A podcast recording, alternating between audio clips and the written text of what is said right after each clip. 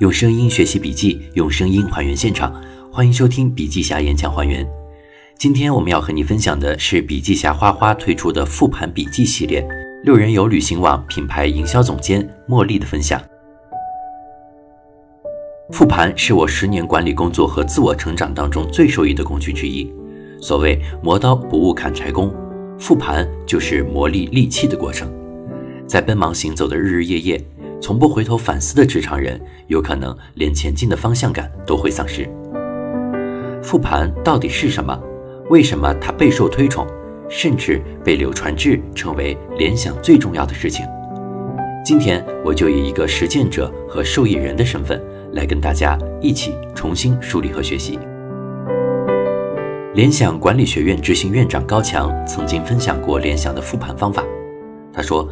联想整个战略迭代就是一个不断学习、复盘，然后战略提升的过程。先是有目标，一开始也不一定想得清楚，做完了以后再复盘，得出一些心得。下一步再需要改进提升，还有可能做错了，下次就要注意避免。然后再进入一个新的循环，整个企业经过螺旋式上升。联想分了三个阶段：蒙着打、摸着打、瞄着打。一九八四年，联想成立的时候只有二十万，当时谈不上战略，就想着活下来，别糟蹋中科院的钱。早期还摸不清梦想，只有创业和创新的激情。我们创业初衷呢是在科研转化方面，看看能不能有类似的商业模式。第二个阶段就开始尝试能不能找到可以做的事儿。当年在科学院有一个专利联想汉卡，于是我们就迅速做了一个电脑配套产品。卖着卖着，我们又开始复盘，发现卖汉卡好像没有人家卖电脑赚钱，所以联想经过不断复盘，又到了第二个商业模式，摸索形成了第一次比较稳定的商业模式，就是汉卡制造加代理个人电脑销售。一九八八年的时候，定下做联想自主品牌电脑目标，这才有了真正的战略。随后，我们就开始研究 PC 的业务特点。到一九九六年，联想电脑做到中国第一，两千年做到亚太第一。这个时候做战略复盘也非常重要，因为市场占有率达到一定高度，就面临突破增长瓶颈的问题。金融危机当中呢，遇到一些调整，也做了大量复盘，包括管理问题等等，现在也在进一步聚焦。然后从二零零九年到今天并购 IBM，从全球第四。到现在，个人电脑牢牢排在第一。而如今呢，整个个人电脑都在下滑，联想面临着很大挑战。我们又到了一个复盘阶段。复盘是古老的东方思维，人都有自己的学习机会。孟子说：“仁者如射，射箭的人如果射不中，不应该埋怨客观原因，而是要从整个过程里吸取经验。”这句话其实，在某种程度上代表了联想复盘文化的精神，所以复盘要形成五日三省其身的习惯。到二零零六年，复盘被总结为联想文化中方法论的重要组成部分，已经进一步成为一个组织学习的方法。联想复盘之所以是一个文化，而不仅是管理工具，最重要的是有开放的心态，要能听进不同的意见，求实并且坚持自我反思。这才是复盘的精髓。所以，复盘不仅是一种学习方式，也是联想人才的培养方式。复盘一词最早来源于棋类术语，也称复局，指的是在对局完毕后复演该盘棋的记录，以检查对局中着法的优劣与得失关键。它被认为是围棋选手增长棋力的最重要方法，尤其是有着比自己更高水平的人和自己对弈，并帮助复盘的时候。他们可以看出更多选手看不到或者思考不到的地方，从而一下子拓展选手的眼光和视野，达到快速提高，成为高手。在商业模式和个人管理的复盘有着异曲同工之妙，但是心态和眼界却略有不同。复盘作为一种非常常用的工具，几乎呢可以运用到任何人和事相关的节日中。它区别于总结，也不是任何表彰大会。而是摒弃了个人主义的角色扮演，去个人化、去中心化，完全回归到实物原生状态，解剖所有与其相关联的环节，拆开零件，一步一步的回忆、分析、解释、阐述。最终需要得到一个更好的可能性。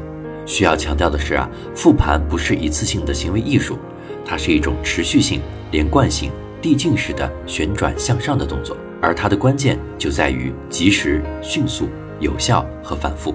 为什么要复盘呢？复盘的目标又有哪些呢？其实，复盘的精髓在于更好的可能性。看似简单的摆谱和演习，不是简单重复，而是揭开表面看本质的过程。对于参与者而言，也是一次残酷的自我和周边环境的解剖过程。在这样一个去中心化、去个人化的舆论氛围中，只要没有人身攻击，对于事物本身的评价是获得所有人尊重的。我从多年的实际操作当中，简单归纳了复盘的如下好处：第一，知道坑在哪，避免重复犯错。每一次的实践呢，都不可能百分百完美。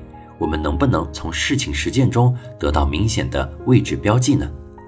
找到它们，并且避免重复犯错，这就是复盘的第一层次目标。二，知道团队的强弱项，分工更趋合理。复盘到底是复什么呢？其实这个问题很关键，人和事两者缺一不可。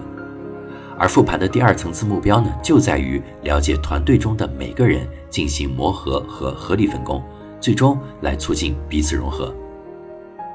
第三，知道敌我双方实力，磨练心理战术。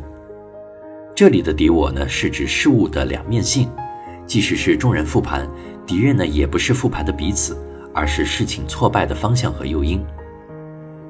复盘一件事情的来龙去脉，跟一盘棋一样。都在彼此的斗智斗勇，掌握节奏和心理战术尤为关键。心理上的成长和锤炼是复盘第三层次目标，也是个人和团队在其中的巨大收获。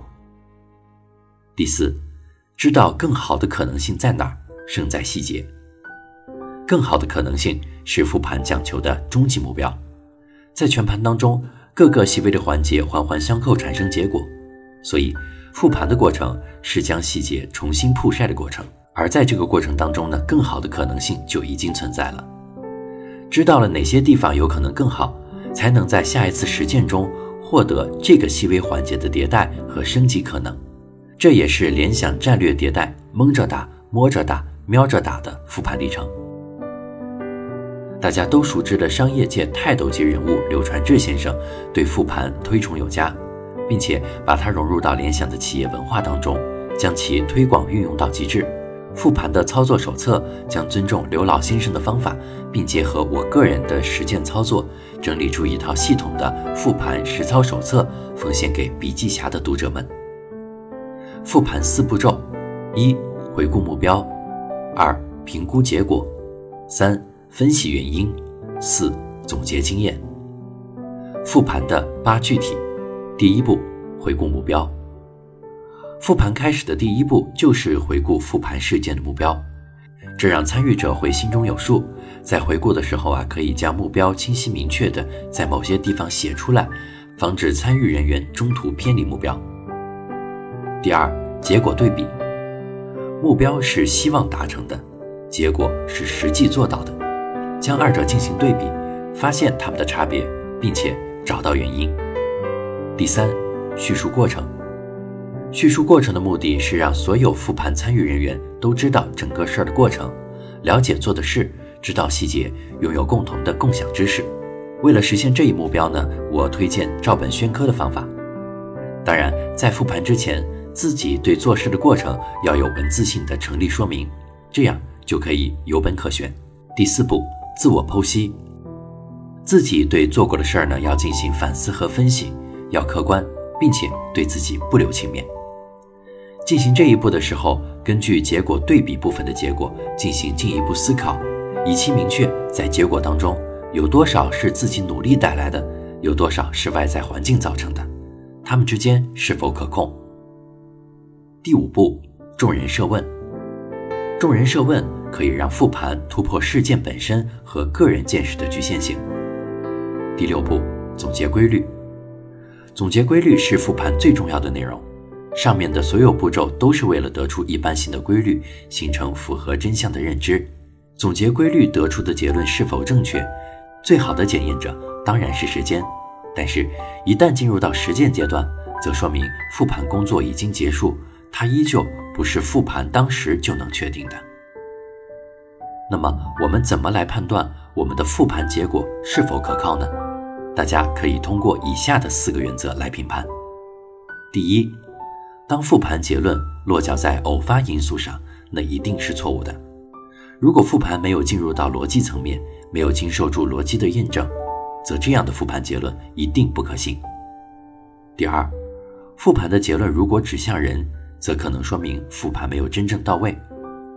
因为复盘得出的是规律性认识，而人是具体的、各不相同的。指向事儿的话呢，不要随意的外部归因，这样得到的复盘规律性就可能更高。不要随意外部归因，而是从事物的本质去理解分析，这是验证复盘结论是否可靠的标准之一。三，复盘得出的结论至少应该有过三次以上的连续的 why 或者 why not 的询问。要不断的追问、探寻问题背后的问题，找出答案之后的答案。四，孤证不能立案是法律上的术语，用来比喻复盘得出的结论，通过其他事情交叉验证，也可以为结论的有效性提供一定保障。第七步，案例佐证。除了从因果关系上去验证规律以外，为了验证规律可信度，还应该用其他案例进行佐证。在案例选择时，所选的案例呢，应该是同类型的、同行业的。第八步，复盘归档。经受了上述七步的复盘得出的结论呢，应该具有较高可信度。这个时候，他们就是得到了认可和值得传播的观念和规律。下一步就有必要对复盘进行归档。这其实呢，也是知识管理的一种。归档将复盘得到的认知知识化。更加方便传播和查阅，这会让没有参与复盘的人也能掌握规律和观念，让新人可以在自己的工作中进行学习和参考，从而少走弯路，提高效率。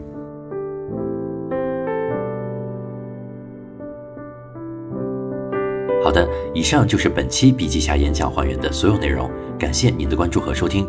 获取更多使用资讯，欢迎关注笔记侠微信公众账号。同时呢，你也可以来搜索 QQ 群。